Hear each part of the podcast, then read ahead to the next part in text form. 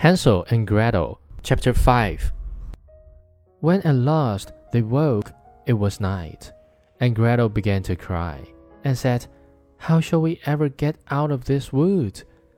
But Hansel comforted her, saying, Wait a little while longer, until the moon rises, and then we can easily find the way home.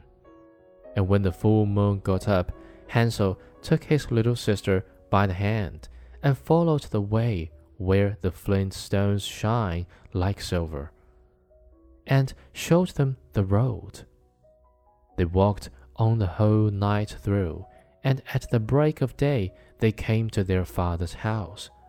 They knocked at the door, and when the wife opened it and saw that it was Hansel and Gretel, she said, You naughty children, why did you sleep so long in the wood? We thought you were never coming home again.